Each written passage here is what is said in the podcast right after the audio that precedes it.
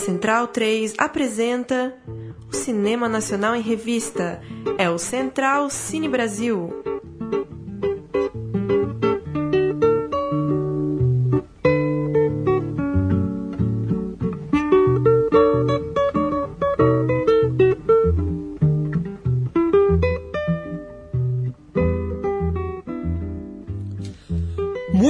Boa noite, boa tarde, bom dia. Você que está ouvindo o podcast da Central Cine Brasil aqui na Central 3, o programa que fala de cinema brasileiro na nossa rádio Central 3. Essa é a 33 edição desse programa. Eu sou Lucas Borges, apresento com trabalhos técnicos de Matias Pinto esse programa, sem Paulo Silva Júnior. Paulo Silva Júnior no estaleiro, bom repouso a ele, boa recuperação, ele que operou o tornozelo, mas tem um, um reforço à altura aqui à minha frente, Murilo Costa. Como vai, Murilo? Tudo bem, Lucas? Espero estar à altura do Paulo Silva Júnior, mas estamos aí para tentar substituir ele hoje. Com certeza, o grande cineasta Murilo Costa. Hoje nós temos um convidado por telefone, um convidado muito especial, que tem filme estreando na Mostra de Cinema de São Paulo. A mostra começa nesse dia 20 de outubro, né, quinta-feira. O nosso convidado é Gustavo Rosa de Moura, o diretor de Canção da Volta. Olá, Gustavo, como vai? Olá, tudo bem? Tudo ótimo por aqui. Tudo bom? É, na expectativa né, da estreia do seu filme, que vai ser exibido É. pela primeira vez ao público nessa Mostra de Cinema de São Paulo, certo? Certo, pois é, a primeira vez que eu vou exibir o filme pra, na vida, assim, publicamente, então é, é, enfim, uma expectativa grande, né? Dá um frio na barriga. É, esse filme que é sua estreia na direção de um longa-metragem, né? Um drama aí que, que conta com atuações de João Miguel e de Marina Persson como protagonistas. O filme conta a história de um casal é, que vive aí os, os conflitos, os problemas que os casais é, costumam viver. Murilo, fica à vontade para fazer a primeira pergunta para o Gustavo. Gustavo, tudo certo? É, Oi, tudo bem? Tudo certo? Seu filme, assim, ele fala muito sobre essa prisão da vida cotidiana, eu acho, né? Da rotina, família, trabalho. Isso relacionando bastante com a cidade de São Paulo, né? Uma cidade em que as pessoas ficam muito presas nessa vida, sempre mais do mesmo. E eu vejo assim que você utiliza muito a cidade como parte desse cenário até para contar essa história. E tem uma questão da praia como escapismo também, uma forma de fugir do cotidiano desses personagens. Eu queria que você falasse um pouco sobre isso, essa relação do espaço costurado dentro do roteiro da história e das atuações. Tá bom, é, é, eu acho que o, o filme, ele, ele fala, sobretudo, assim, de um momento, né, específico na vida de um, de um casal, de uma família, que é um momento difícil ali, né, que rola uma, rola uma crise intensa por conta de uma de momentos ali que os personagens estão vivendo e isso gera uma sensação muito, eu diria assim, de, de claustrofobia. É, gera muito no- nos personagens uma sensação de, de, de claustrofobia, no sentido é, é, tanto é, é, sentimental, emocional, como, como físico também, um pouco disso que você está falando, né? De estar. é, o filme tem uma. O filme é escuro, o filme se passa muito dentro do apartamento, dentro lá dos espaços de trabalho, e, e os personagens, de alguma maneira, se sentem presos ali também, presos naquela situação, presos naquele momento difícil de vida, naquela. Enfim, presos a, a, a uma série de coisas, aos próprios sentimentos.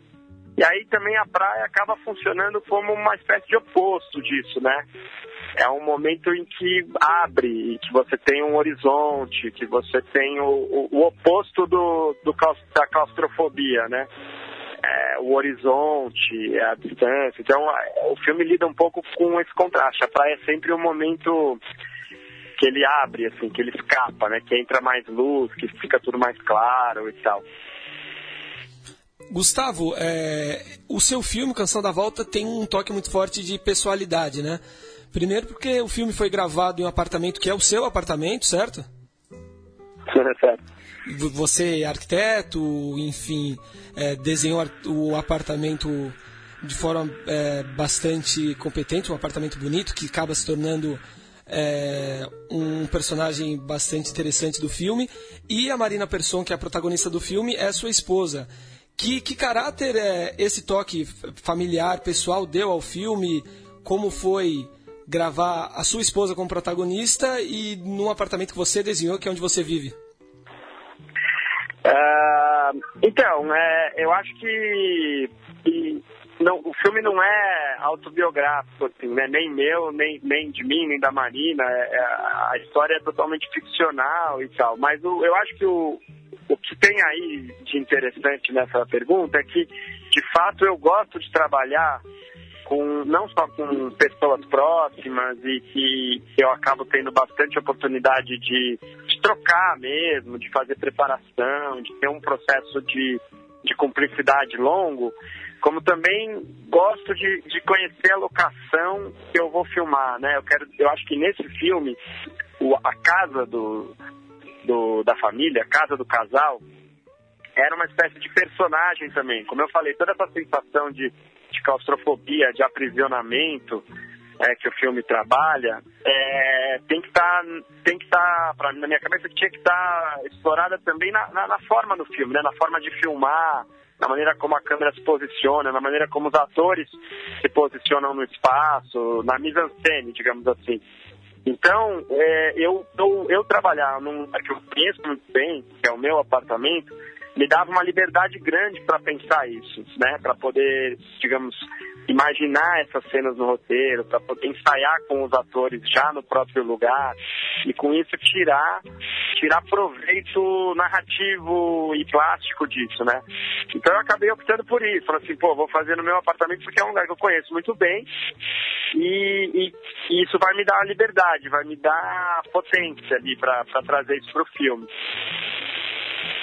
Bacana. E a Casa da Marina, como eu falei, é muito, muito também por uma questão de parceria nossa. A gente trabalha junto em muitos projetos, né? Ela, ela também é diretora de cinema, atriz, então a gente troca muitas coisas, muitas ideias. E, e aí eu tinha feito um curta-metragem, que ela foi atriz também, chamado Acho que Chovia. E a experiência foi super legal nesse curto, a gente adorou trabalhar junto e tudo, e daí a gente já começou a se planejar para fazer o Canção da Volta. É um desafio para ela também grande como atriz, que a personagem da Júlia é muito diferente, né, do que a Marina é na, na vida real, assim, em todos os níveis, assim, é uma pessoa muito, uma personalidade muito diferente, uma, enfim, é, é, era, era uma, não era, não era aquele caso clássico de você pegar uma pessoa que já é parecida com o personagem. Um pouco oposto, era de tentar construir uma outra pessoa junto com ela. E foi muito legal, eu acho que foi uma experiência que a gente gostou muito. Assim, se tudo der certo, a gente ainda pretende repetir, fazer isso mais vezes. Como você disse, né, Gustavo, essa parceria não, não é nova, né? Em O Papel da Vida, a série de entrevistas que você dirigiu, a Marina é a apresentadora, né? A entrevistadora, né? É. E Califórnia você tem uma pontinha também, né? O, no, o último filme da, da Marina e produzir. É, no Califórnia, na verdade, eu, tenho, eu faço uma ponta que é mais uma brincadeira. Assim, uhum. Assim, eu faço um papel de um professor de física e eu sou produtor do filme, né? Sim. né? É, então, aí a parceria se dá em outro lugar, assim. Eu, eu, eu produzi o filme junto com ela e aí, enfim, trabalhei muito em, em vários aspectos do filme que não, mas assim, que não exatamente atuação, porque eu não sou ator, né? Uhum. Mas fiz essa brincadeira aí de, de fazer um, uma, uma participação. E até fala na cena. Uhum. Quer dizer, misturar o, o, a relação profissional com a relação é, amorosa, muitas vezes é, é motivo de problema, mas para vocês parece fluir muito bem, né? É, eu acho que, que isso, mesmo para nós, né, é uma questão que tem que ser tem tomar cuidado, né? A gente, a gente, a gente gosta e, e, isso é bom. A gente, né? A Marina é sócia da, da, da Mira Filmes também, da minha produtora. Enfim, a gente tem uma série de projetos juntos. Mas a gente também tem projetos separados. Acho que isso é muito importante também. Ela tem todo um monte de coisas que ela faz que, que, não, que eu não estou envolvido, né? E eu também. Outros vários projetos que ela também não está envolvida. E a gente tenta equilibrar isso, assim, não trazer não trazer o trabalho para casa como uma como uma coisa pesada, assim. Então, mas isso, isso requer um, uma, uma atenção constante, porque às vezes, de fato, a intimidade atrapalha. Às vezes a gente, sei lá, entra numa discussão de um jeito que a gente talvez não devesse pelo fato de ser muito íntimo. Às vezes a gente se vê à noite antes de dormir discutindo uma coisa de trabalho que, que era melhor não estar tá discutindo. Então a gente tem que ficar atento, sabe? Não é uma coisa que não é uma coisa fácil de fazer, é uma coisa que requer uma constante atenção da nossa parte. Sim. É, Gustavo, Mas tá tudo ótimo por enquanto. Você fala sobre essa questão da intimidade do casal, a vida, relacionamento que você levou o seu, né, do, pros bastidores aí do filme. Mas o filme também trata bastante sobre isso, né, relacionamento do casal e como talvez essas estruturas, mesmo não tão estabelecidas já com uma vida e uma rotina certas, se veem abaladas de repente até facilmente com questionamentos, inquietações que surgem, né? E você não deixa explícito exatamente o que, que aconteceu ali. O passado do personagem fica obscuro tanto pra gente quanto pros personagens do filme. E eu queria saber sobre essa sua opção de não, não ter uma narrativa tão clara nesse ponto e deixar as coisas muito no ar. Isso daí é o seguinte, o filme, basicamente, assim, ele é sobre. Se eu dissesse assim, que ele tem uma, uma mensagem uma principal, é, eu diria que é sobre justamente a, a impossibilidade de, de, controlar e de conhecer totalmente o outro e a si mesmo, né? Então é muito um filme sobre essa opacidade, sobre o não saber, sobre o não controlar. Né? No fundo, o grande drama que o personagem do João Miguel vive, que o Eduardo vive, é justamente não saber o que que, a, o que, que, a, o que, que, a, o que, que ela tem, o que, que a mulher dele tem, ou por que, que ela tentou se matar, ou por que, que ela fica, às vezes ela fica mal. É, e ele não conhece uma série de coisas dela. Ele, ele, vai ao, ele vai ao longo do filme se dando conta de que ela é um mistério para ele. E ao, e ao se dar conta disso, ele começa a entrar numa espiral de controle, de, de, de confusão, que quanto mais ele tenta descobrir coisas sobre ela e das maneiras, no fundo, piores possíveis, porque ele começa a invadir a intimidade dela, ele não, no fundo ele não descobre nada, e mesmo quando ele descobre, não resolve nada, porque ele, ele pode descobrir um fato, mas ele não chega na essência da coisa, porque no fundo essas coisas são opacas mesmo, né? E, e a gente teria, e, e, um pouco isso, que é, é um filme sobre se conformar com isso em alguma medida. Você poder se conformar ou trabalhar o fato de que você não vai saber tudo sobre outra pessoa, você não vai conseguir controlar o que a pessoa faz, você não vai saber o que a pessoa, tudo que a pessoa já fez na vida, e você não vai muitas vezes nem conseguir controlar a si mesmo. Então, quando você se vê diante dessa situação, um pouco eu queria que o espectador tivesse em algum lugar é, próximo do personagem que é aquela velha história da gente se colocar. Como é um filme muito radical de ponto de vista, né? Deve ter percebido que a gente está 100% do tempo com o personagem do Eduardo, do João Miguel.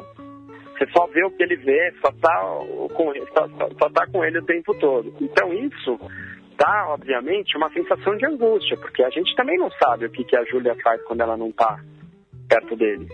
E, e aí a, a ideia era justamente que o espectador experimentasse um pouco dessa sensação angustiante que é não saber, ter que se conformar com isso. E é isso aí, legal. Você, você tem acesso a, outras coisas, você tem acesso a sentimentos, a emoções, a, a coisas parciais, mas a explicação das coisas muitas vezes escapa, né?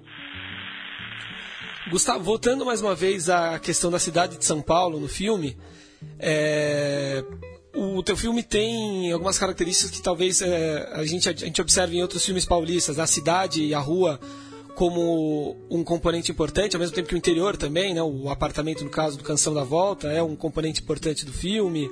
É dramas psicológicos, é uma certa tensão silenciosa ali. Quando a gente fala de, de filme brasileiro, talvez a escola pernambucana seja a escola que mais venha é, à mente, né? Com muitos filmes autorais, é, personagens fortes, etc. Dá para falar que existe uma escola paulista de cinema hoje em dia, uma linha que se siga mais ou menos pelos diretores paulistanos, paulistas? Ah, eu não saberia te dizer, honestamente. É, eu acho que existem uma série de pessoas em São Paulo fazendo filmes muito diferentes e tal. Eu não, mas eu não vejo não vejo uma unidade, eu não vejo muito como você botar as pessoas dentro de um movimento comum ou dentro de uma preocupação comum, eu acho que não. Eu, eu pelo menos eu não, eu não, eu não, não tenho isso claro para mim. Assim, eu, eu acho até que, como você falou, no, no cinema pernambucano talvez exista um pouco mais, mas mesmo no cinema pernambucano eu acho que é um cinema muito também inquieto, assim, que vai para lugares muito diferentes. Eu acho que o que eles o que eles têm conseguido de fato também é um número grande de ótimos filmes, né? E é sempre uma, é um desafio, porque fazer filme é muito difícil. E o filme ficar bom, bom mesmo, é muito, muito, muito difícil. Então, é, ali em, em Pernambuco, acho que você tem alguns casos de filmes que, que, que têm funcionado, que, tão, que têm ficado muito interessantes, muito bons, muito potentes, mesmo que de temáticas totalmente diferentes, né? Eu tenho agora dois exemplos de filmes pernambucanos super legais, ótimos e bem sucedidos, é, sei lá, o Boi Neon e o Aquários, e eles são completamente é. diferentes. Um é, um é urbano, é, com uma personagem protagonista feminina, uhum. é, enfim, falando de questões é, mais urbanas e da vida na cidade, e o outro é um, falando sobre o sertão, sobre vaqueiro, personagem uhum. protagonista é, masculino. São dois filmes completamente diferentes, mas que, enfim, que tão, tem essa, o sucesso como, né, são legais. Em São Paulo, eu vejo que a gente também tem filmes que tem tão, tão, tão ótimos, são filmes legais, vários filmes muito é, interessantes ter sido produzidos em São Paulo, mas também são muito diferentes, sabe? Eu vejo que tem gente para tem tem gente inquieta com cada um com uma coisa, assim, eu não vejo muito uma linha uhum. clara. Sim. Você destacaria alguma coisa desse cinema paulista que você viu recentemente gostou? Ou de repente achou que se relaciona com o seu cinema mesmo? Ou que foi uma influência? Uh, uh, uma influência, assim? Ah, eu acho que eu tenho. Ah, eu, eu, eu, eu gosto bastante de, de muitos filmes feitos em, feitos em São Paulo, assim, de, até de pessoas que eu que eu conheço, mas eu não saberia talvez destacar assim uma exatamente uma influência assim ou algum filme. Eu acho até que o meu filme, Canção da Volta, ele é um pouco ele é um pouco fora da curva, assim, ele é um pouco ele não é muito parecido muito com, com muitos filmes que são feitos é, em São Paulo, né? Por exemplo, sei lá, da Ana Mulaert ou a própria Marina, que a gente lançou é, né, o Califórnia, que a gente fez ano passado, enfim, mesmo filmes mais, mais urbanos também, eu, eu não sei, eu acho que eu, eu não saberia te responder, assim, não tenho claro isso pra mim, não, uma influência de cinema paulista, assim, direta. Tem talvez a mais antiga, né? É, o próprio São Paulo S.A., do Luciano Concepção, é um filme que é o pai da Marina, por sinal, uhum. é um filme que é, eu penso muito, né? Vi muitas vezes já, e é um filme que tem a cidade de São Paulo de um jeito muito presente. É um filme que fala também de angústia, né? De, de um cara muito angustiado e, e, e meio, meio preso na cidade tal. Poderia ser aí uma influência até, se a gente quisesse forçar um pouco a, a mão, não sei. Bom, Gustavo, Canção da Volta é, estreia nessa Mostra de São Paulo, começa dia 20 de outubro agora. É, você já tem as datas certinhas e horários? Sala cinema, para que a gente possa informar aqui nossos ouvintes? Ele passa, ele passa dia 27, que é não essa quinta-feira, outra, é, no, no Belas Artes, às 9h40. É quinta-feira, 27 de outubro, às 9h40 no Belas Artes. Depois ele passa no sábado, às 15h30, no Frei Caneca. E depois ele passa no, na, na, na terça-feira, às 19h50, no Frei Caneca também. Legal. Fica... Eu posso estar errando aí alguns horários, assim, pode ser que seja 40 e não 50, mas Sim. assim, eu tenho quase certeza que é. Eu não estou com papel aqui na minha frente agora, mas eu tenho, eu tenho certeza que é quinta, sábado e terça, sendo que na quinta é 9h40, eu tenho certeza. Uhum. No sábado é à tarde, eu acho que é, é bem perto de 3h40, por aí. E na terça-feira é de noite, perto das 7, perto das 8, 19h50, uma coisa assim.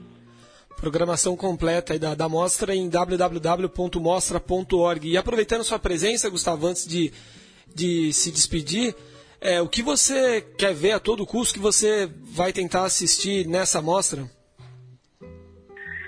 Poxa, muita, assim, eu queria ver muito mais do que eu vou conseguir, né? Mas assim, tem, é, tem essa mostra tem vários filmes do Belóquio, né? Tem até hoje, vou na abertura da mostra ver o filme do Marco Belóquio que vai abrir a mostra e, e vão ter vários outros filmes dele que são que são legais. Tem uns filmes, tem um filme do Lado Dias que, que eu sei que está vindo para a mostra também que eu quero ver. Tem o filme do Paul Verhoeven, que é o L, que estava em Cannes esse ano, que eu quero muito ver também. Uh, tem alguns filmes brasileiros que, que eu sei que, que eu estou curioso é, para ver, que vão passar, que vão, que vão passar aqui na mostra também. Ah, enfim, tem muita coisa. Assim, a, a programação é, desse ano, é, bom, sempre é, né? É muito vasta e tem várias coisas que eu estou ansioso aí para ver. Bacana, Gustavo, muito obrigado pela sua atenção, parabéns pelo filme e boa sorte na carreira com Canção da Volta. Obrigado, valeu. Um abraço. Bacana o papo com o Gustavo Rosa de Moura. É, o filme dele então estreia nessa Mostra de São Paulo, programação completa em www.mostra.org e a gente termina esse primeiro bloco, antes de falar de história, ouvindo um pouquinho do trailer de Canção da Volta. Quer sair? Como é que a gente vai? Dança. Dançar?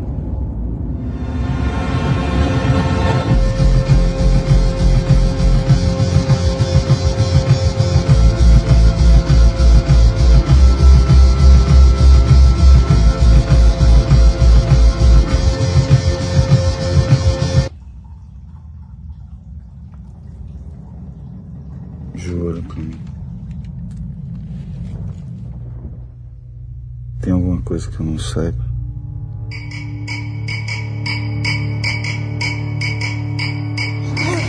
Vamos sair daqui. Você não esperava que você falasse isso. Acho que eu fiquei meio surpresa. Sua mãe foi aonde?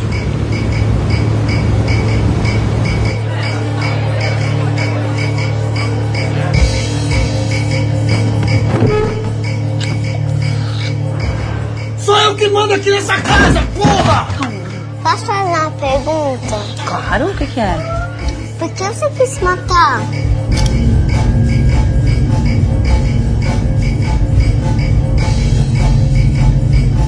Por que que você não se separa da mamãe?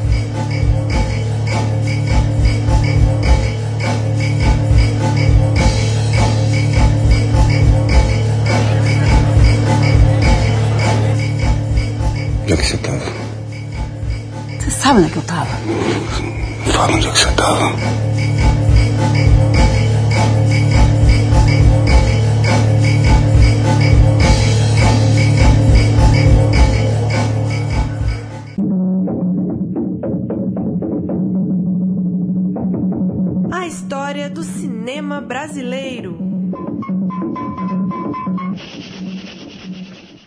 Vamos agora para o bloco de história, então, Murilo. Vamos falar um pouquinho da mostra, da história da Mostra de Cinema de São Paulo.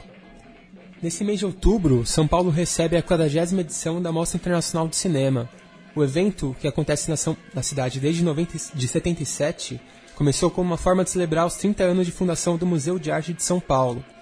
Leon Kakoff, que na época era o responsável pela programação do MASP, selecionou e trouxe 16 longas e 6 curtas, entre produções nacionais e internacionais para dar início ao festival, que dali em diante entraria para o calendário oficial dos cinéfilos paulistanos. Naquele ano, o prêmio do público consagrou Lúcio Flávio, o passageiro da agonia, do diretor argentino-brasileiro Héctor Babenco. Nos seus primeiros anos, quando acontecia exclusivamente no MASP, a Mostra Internacional de Cinema de São Paulo teve suas edições marcadas pela censura que ainda imperava no país. Os militares exigiam que todos os filmes passassem por análise prévia antes que pudessem ser exibidos ao público. Ainda na primeira edição, o curta-metragem chinês foi vetado. Nos anos seguintes, nem com a progressiva abertura democrática, já em andamento, as dificuldades deixaram de se repetir, chegando ao ápice em 1984. No último ano do regime e no primeiro da mostra fora do Museu de Arte de São Paulo, o entrave com a censura foi levado às últimas consequências. Leon Kakov se recusou a submeter as atrações à censura prévia e, ainda na primeira semana de festival, as exibições foram suspensas pelo Ministério da Justiça. As projeções só puderam ser retomadas dias depois, quando os censores terminaram de assistir a todos os filmes da programação. Seus 40 anos de vida, a Mostra Internacional de Cinema já trouxe a São Paulo grandes nomes da sétima arte, alguns deles protagonizando cenas inusitadas. Um pouco conhecido à época, Quentin Tarantino veio apresentar seu longa-metragem de estreia, mas também aproveitou como espectador. Era visto em quatro ou cinco sessões diárias, sempre com o catálogo da mostra a tiracolo. Já Pedro Almodóvar deu chilique em plena Avenida Paulista, reclamando as condições de exibição de seu filme, que estava sendo projetado ao ar livre. Do começo tímido, com 16 filmes e apenas um local de exibição, a mostra cresceu e ganhou corpo. Hoje são mais de 300 títulos, entre novidades, raridades e retrospectivas, ocupando 35 endereços da cidade. Neste ano, os destaques são retrospectivas de André Vajda, realizador polonês recentemente falecido, e do cineasta italiano Marco Bellocchio. Outro que ganha espaço especial é William Fredkin, conhecido principalmente por O Exorcista. Ele vai estar em São Paulo e ministrará uma masterclass no MIS. Em paralelo, uma exposição no Instituto Cultural desvendará a criação de Persona, o emblemático e enigmático filme do diretor sueco Ingmar Bergman. Aproveitando a deixa então, Murilo, já vamos para o bloco de notícias para dar detalhes né, da Mostra Internacional de São Paulo, que começa nessa quinta, dia 20 de outubro. É a quadragésima edição da, da mostra que vai ocupar um circuito recorde nesse ano. Vão ser 42 salas em 35 pontos da capital paulista incluindo o novato circuito SPCine, né, com 20, 22 espaços gratuitos. O mais tradicional desses espaços, desses 42 espaços, vai ser o vão livre do MASP. Nesse ano, no vão livre do MASP, é, vai ser possível assistir a clássicos como O Atalante, filme de 1934, e Noites de Cabiria, de 57. A mostra que começa nesse 20 de outubro vai até 2 de novembro. A gente vai ter, como você citou, aí, retrospectivas de diretores consagrados, né, como Marco Bellocchio, que o Gustavo Rosa acabou de citar, né, expoente do cinema político italiano, que assina o pôster desse ano também. Vão ser 12 filmes do Bellocchio no total. O Andrés Vajda, que, como você também citou, Murilo, 17 clássicos dele vão estar em exposição. Vamos ter também William Fredkin com os cultuados O Exorcista, Operação França, com o Boi do Medo, Jim Jarmusch, com Estranho no Paraíso, Peterson, que competiu nesse ano no Festival de Cannes, enfim. É uma longa programação, é, mais uma vez, uma atração à parte. O que você, Murilo, quer ver com sem sombra de dúvida, o que você não quer perder nesse ano? Eu gostaria muito de ver também a retrospectiva do Kielowski que vai ter, com todos os filmes do Decálogo, uhum. que ele fez na época para televisão polonesa. E a mostra do Bergman, né, a exposição, na verdade, do Bergman sobre o Persona, acho que é completamente imperdível. E eu queria destacar também que é muito interessante que pela primeira vez a mostra está saindo do circuito Pinheiros, Augusta Paulista e indo mais para outras áreas da cidade, periferia, periferia até, no céu, circuito SPCine. Acho que isso é muito legal e tomara que continue e traga novo, novos públicos para a mostra. É uma consequência da criação da SPCine, né? Louvável criação da SPCine, né? Levando cinemas aos céus, enfim, financiando cinemas paulistas, né? filmes paulistas. Né? Sim, muito legal que o cinema deixe de ser uma coisa de elite, né? Porque hoje em dia você paga mais de 20 reais no ingresso Sim. e no céu você vê acho que por um real ou de graça. Pois é. E alguns longas estrangeiros é, vão ser exibidos de forma inédita nessa mostra também. Destaque para o Nascimento de uma Nação, do americano Nate Parker, Animais Noturnos, Tom Ford, os dois primeiros episódios de uma série, The Young Pope, do italiano Paulo Sorrentino, né, da Grande Beleza, L, do holandês Paulo Verhoeven, esse eu acho que imperdível também, né? o diretor de, de Robocop, né? Sim, ele é bem cult por aqui. Sim, um filme que se deu muito bem lá em Cannes. Muitos filmes que foram indicados já por, por seus países para o próximo Oscar vão ser exibidos de, de, forma inédita nessa mostra, como o iraniano Apartamento, do Ashgar Farhadi, Olimak, premiado em Cannes, e filmes brasileiros também. Eu destaco o Martírio, do Vincent Carrelli, foi muito elogiado é, ao ser exibido em Brasília, né, em agosto agora.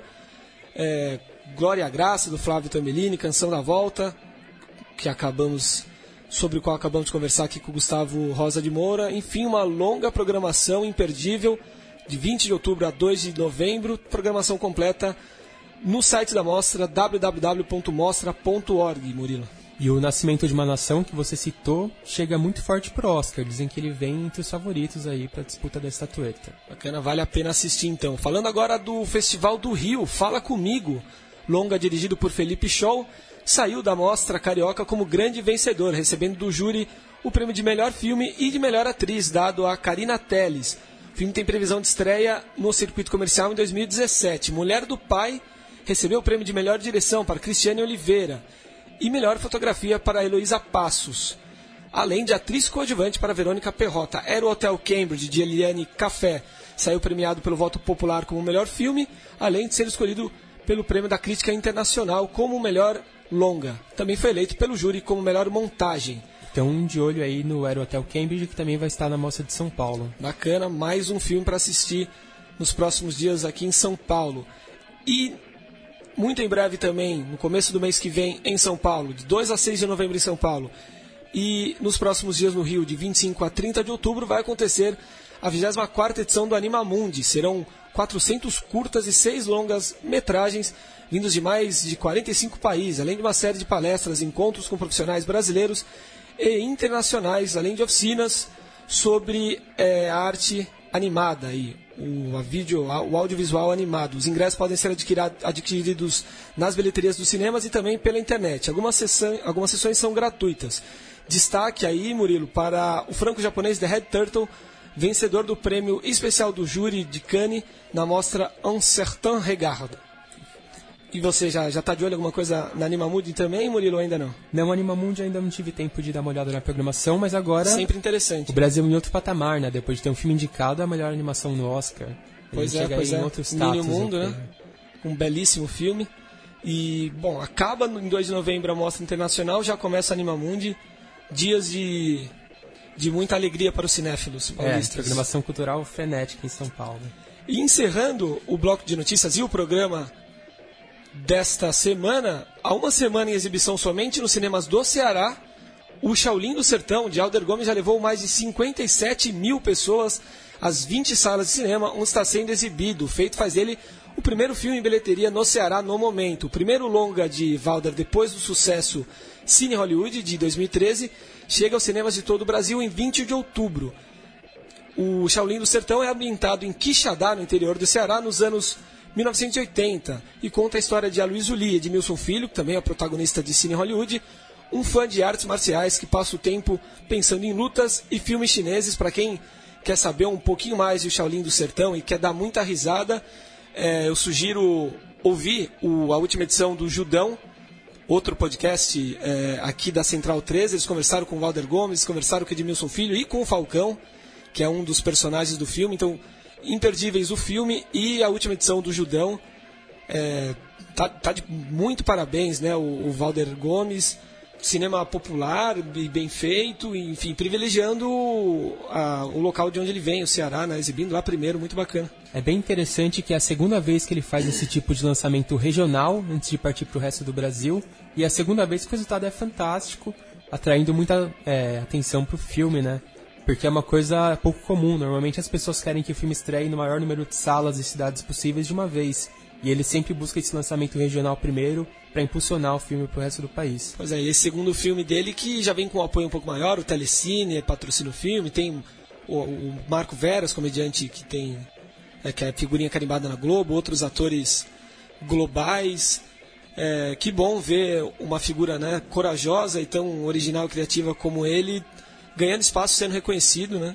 Que tenha sucesso e longa vida fora do, do Ceará também, o Shaolin do Sertão. Sim, é bom a gente ter um cinema popular que vá um pouco além do Globo Filmes e dos filmes de humor de sempre. Pois é.